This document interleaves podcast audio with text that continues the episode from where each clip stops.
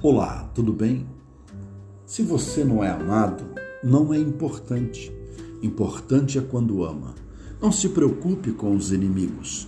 Todos nós temos inimigos, mas isso é secundário. O importante é não ser inimigo de ninguém.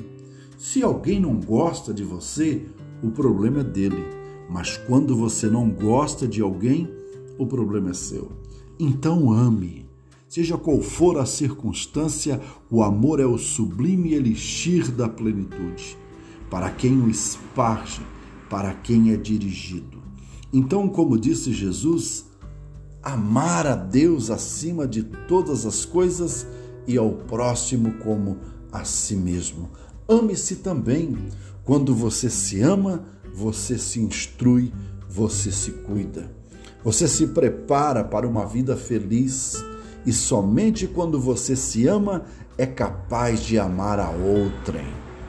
Porque amando a si mesmo, você pode perceber as dificuldades que existem para o indivíduo abandonar as suas imperfeições, as suas mazelas.